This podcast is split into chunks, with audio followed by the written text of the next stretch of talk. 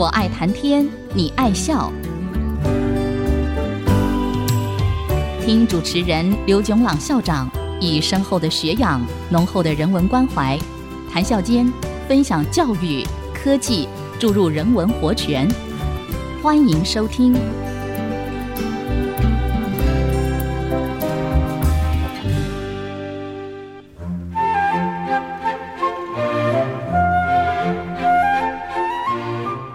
听众朋友，大家好，欢迎收听《我爱谈天，你爱笑》这个节目是在爱惜之音 FM 九七点五和 Bravo FM 九一点三联播的节目。我是刘炯朗。人工智能就是用电脑模拟人类外在的智能行为。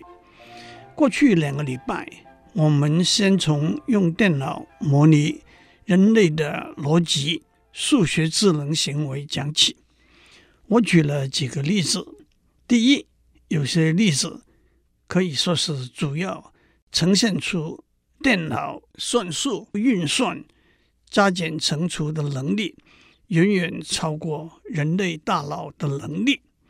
虽然这些例子也用很多数学的结果。来增加运算的速度，减短运算的时间，因此也可以说是用数学来辅助电脑的计算。我们用计算拍的十二兆一千亿个数位作为例子。第二，有些例子可以说是用电脑的计算来辅助数学的证明。我用四色定理。和数独游戏里头的一个题目作为例子。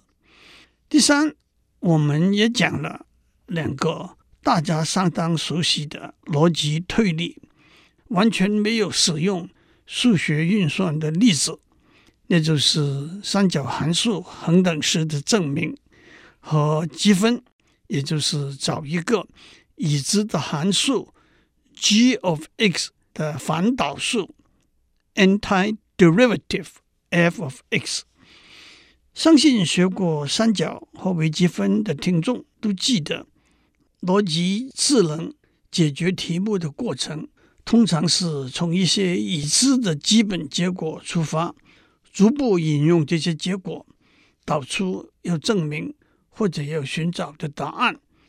至于如何逐步引用这些结果，是靠练习累积得来的经验。一时的灵感，甚至运气。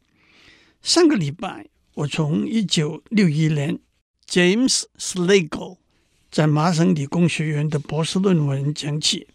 James Slagle 的工作不但是用电脑来解答积分问题最早的工作之一，也可以说是用电脑来建立一个电脑代数系统 （computer）。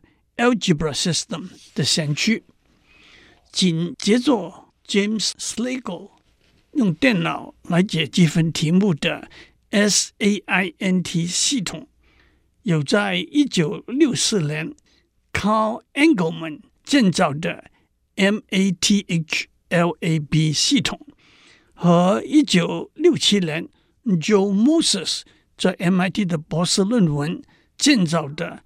S I N 系统，这些系统解积分题目的速度都在 Slagle 的 SAINT 系统之上。例如，Moses 指出，SAINT 系统要花上几分钟来解的题目，它的 S I N 系统只要花上几秒钟而已。当然，除了计算方法的改进之外，电脑计算的速度也不断的在进步。同时，Engelman 的 MATHLAB 系统和 Moses 的 SOLDIER 系统 （Solution of Ordinary Differential Equations Routines） 也有解大学二年级常微分方程式的能力。这些先行者的工作。打开了电脑科学家建立涵盖范围更广、演算能力更强的电脑代数系统 Computer Algebra System。让我首先指出，电脑代数系统可以说是一个约定成熟的名词，它所涵盖的范围既无法也不必有一个非常清晰的界限。从数学的定义出发，一个常数 （constant） 可能是一个整数或者无理数、复数、十进位数、二进位数等等；一个变数 （variable） 在不同的条件之下，可以代表在某一个范围之内的常数。常数和变数经由不同的运算 （operation），例如加、减。乘、除、正弦、余弦、对数、指数等等，就可以形成不同的算式 expression。例如，x 平方加 y 的平方减七，x 乘 sin of x 的三次方等等。在这里，我无法精准详细的引进许多数学名词的定义，只能笼统的说，现在的。电脑代数系统有简化 （simplify）、展开 （expand）、变换 （transform）、验证 （verify） 不同算式的功能。今天在这个领域使用的很广的系统，包括 Mathematica、MATLAB、Maple 等等，有些是免费的，有些是要付费使用的。我们当然不可能在这里描述这些系统的细节，不过从使用电脑来解积分问题的经验，我们也可以看到建立一个电脑代数系统的几个重要面向，是和大脑逻辑智能行为有相似的地方的。第一，把基本的运算规则和方法分类，譬如说。多项式函数、三角函数、对数和指数函数各有明显适当的方法和规则。接下来有系统的尝试使用这些运算规则和方法。学过微积分的观众应该还会记得。部分分式分解。（partial fractions decomposition）、展开。（expansion）、部分积分法。Integration by parts 这些基本的运算方法，电脑代数系统会模拟人类大脑，凭经验和观察，逐一尝试这些运算方法。而电脑的优势是可以迅速的在很多不同的可能途径里头选取比较适当的途径，这就带来在算法里头有效率的。搜索算法 （search algorithm） 和上面讲过的最优最佳算法 （optimal algorithm） 和启发性算法 （heuristic algorithm） 等观念，其实这些都是人工智能行为解决许多不同题目的基本功。第二，利用数学里头已知的结果，或者找出新的结果。导引正确的解题的途径，不但避免误入歧途，也可以增加解题的效率。例如，在解积分题目的系统里头，Joseph Liouville 在一八四一年提出的 Liouville Theorem 和 Robert Risch 在一九六八年提出的 Rich's Algorithm 都是有用的。重要结果。换句话说，电脑代数系统这个例子指出，人工智能解决问题的能力可以说是模拟自然智能解决问题的途径，加上有系统的、有效率的搜索解题的途径和准确的处理复杂的符号操作 （symbolic manipulation），因而有超过。光靠自然智能加上纸和笔来着运算的能力，请问七乘 x 的十三次方加上十乘 x 的八次方加上四乘 x 的七次方，减去七乘 x 的六次方，减去四乘 x 的三次方，减去四乘 x 的平方，加上三乘 x 加上 b x 的十四次方，减二乘 x 的八次方，减二乘 x 的七次方，减二乘 x 的四次方，减四乘 x 的三次方，减 x 平方加二 x 加一除，结果是什么呢？假如你用一些电脑代数系统，这个结果很快就可以算出来了。我们先休息一下，待会再回来。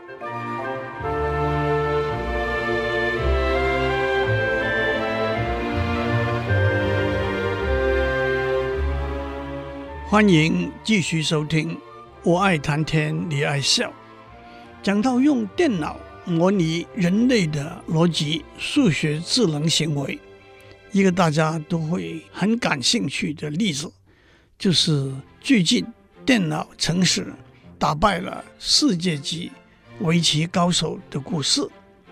相信许多听众都玩过五子棋、跳棋、象棋、西洋棋和围棋，这些都是两人对弈的游戏。一方面，游戏的规则严谨清晰，而且有一个明确的双方竞争要达到的最终目标，那就是所谓胜负或者平手。而另一方面，游戏却又变化多端、扑朔迷离、有趣却又充满了挑战性。因此，自从电脑面世以后，用电脑程式来和人类下棋，正是考验电脑模拟人类逻辑智能行为的能力的好例子。的确，远在一九五六年，当人工智能这个研究领域诞生的时候，Arthur Samuel 就用 IBM 七零四电脑写了一个下跳棋的程式。打开了用电脑程式来下棋这个研究领域的大门。正如当时 Arthur Samuel 说：“相对来讲，跳棋是比较容易的一个对弈游戏，而且当时电脑计算的资源和今天相比是非常有限的。”在下面我会回过头来多讲一些跳棋这个游戏。不过，让我先讲一些故事。用电脑程式来下象棋，可以说始于一九八八年，在台湾由宏基电脑和象棋协会首次举办城市对城市的比赛。接下来，一九八九年，国际电脑游戏协会举办了第一届的城市对城市的比赛。那一次，有五队参加，三队来自台湾，获前三名；一队来自美国，第四名；一队来自英国，第五名。人脑对电脑的象棋比赛，到了一九九九年才开始举办，也指出了在萌芽时期，电脑程式功能的进步和计算资源的增加是相对缓慢的。在电脑象棋这个领域，一位先驱者，甚至可以被称为教父的，就是原来在台湾大学，现在在长荣大学任教的许顺清教授。许顺清教授培养了很多人才，例如师范大学林顺喜教授就是他的学生。而在人工智慧中下围棋的 AlphaGo 程式的重要推手黄世杰，是林顺喜教授指导的硕士和博士生，这都是值得我们尊敬和引以为荣的人物。从那个时候开始，许多下象棋的软件就先后开发了，当然他们的功力也越来越高，例如。二零零六年，在辽宁沈阳的东北大学推出的“齐天大圣”程式，和当时被认定为中国象棋特级大师许银川比赛。中国象棋特级大师一共只有二十七位，结果是两战结合。现在在网络上下象棋的软件很多，比较有名的有倚天、象棋旋风、象棋名手、象棋天后等等，兼具训练和休闲的功能。至于西洋棋呢，一九六六年。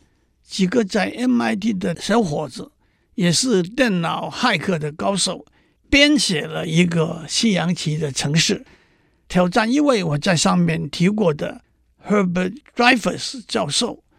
Dreyfus 教授认为人类的智能行为主要是依靠不自觉的本能 （unconscious instinct），而不是靠自觉。conscious 的符号的运用和操作，symbolic manipulation。因此，这些不自觉的能力无法用死板的公式和规则来描述。他更断言，电脑下棋的城市根本打不过一个十岁的小孩子。可是，在这场比赛里头，电脑城市在最重要的关头。走出绝妙的一步好棋，把 Dreyfus 教授打败了。到了一九八零年代，已经有几个电脑城市可以打败大师级的棋士了。不过，下西洋棋的电脑城市最辉煌的成就，是在一九九六和一九九七年，IBM 的一个超级电脑系统深蓝。Deep Blue 和世界棋王 Gary Kasparov 做了两次比赛。一九九六年二月的六场比赛里头，Kasparov 赢了三场，Deep Blue 赢了一场，两场和。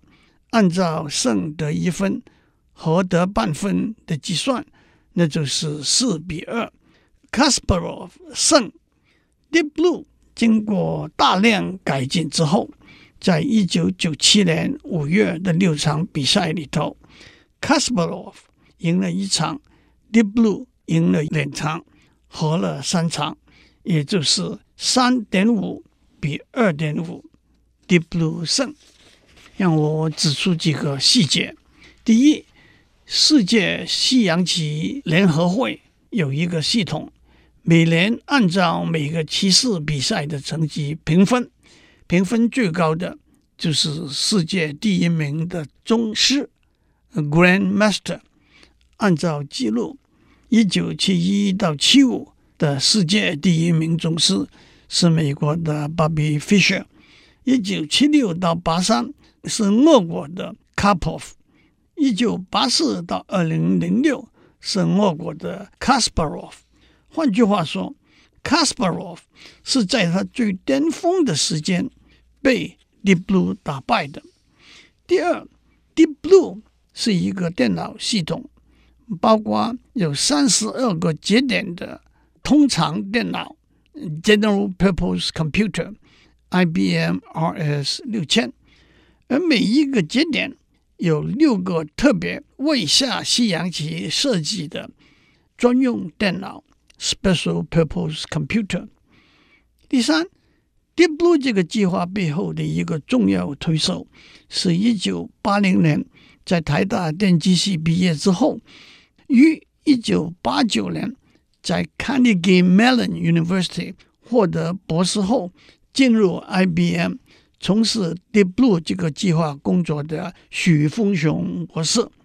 他在二零零三年参加了在北京的。微软亚洲研究院。接下来，让我讲大家都听过打败世界级围棋高手的电脑系统 AlphaGo。AlphaGo 中文直接翻译是阿法围棋，因为 “Go” 是“棋”这个字的日文发音，但是也有人把 AlphaGo 翻译成阿法狗。AlphaGo。是一套下围棋的电脑系统，在英国的一个人工智能公司叫做 DeepMind 科技发展出来的。这家公司在二零一四年被 Google 以大约四亿美元收购。就计算资源来说，AlphaGo 有单机版，那就是在一台电脑上执行的；又有分散式版，那就是在多台电脑上以分散式运算执行的。例如，在二零一五年十月击败中国旅发棋手樊辉的分散式版，使用了一千两百零二块 CPU。和一百七十六块 GPU，大家记得 CPU 是中央处理器，GPU 是图形处理器。这以后我会比较更详细的讲。二零一五年十月，AlphaGo 击败职业二段棋手樊辉，成为第一个无需让子在正式的十九路棋盘。击败职业棋手的电脑围棋程式。二零一六年三月，经过自我对弈数万盘棋来做练习强化之后，AlphaGo 在五场比赛里头以四比一的纪录击败韩国顶尖职业棋士李世石。赛事结束之后，韩国棋院授予 AlphaGo 有史以来。第一位名誉职业九段。二零一七年五月，AlphaGo 以单机版以三比零的记录战胜中国职业九段棋士柯洁。按照一个世界职业围棋等级排行的系统 Go Ratings，李世石在二零零七到二零一一在世界排名第一。在二零一五排名第三，柯洁自二零一四年八月到二零一七年十一月一直保持世界第一。二零一八年，柯洁排名第三，李世石排名第六。真的，他们都是目前世界最顶尖的职业围棋选手。AlphaGo 后来又有了一个新的版本。叫做 AlphaGo Zero，这个版本不使用任何人类下棋的资料，只靠自己训练，却比以前击败人类的各个版本都强大。以后我们会再多讲一点。祝您下五子棋也好，跳棋也好，象棋也好，西洋棋也好，围棋也好。都大获全胜，我们下周再见。探讨大小议题，举重若轻，蕴含知识逻辑，笑语生风。我爱谈天，你爱笑。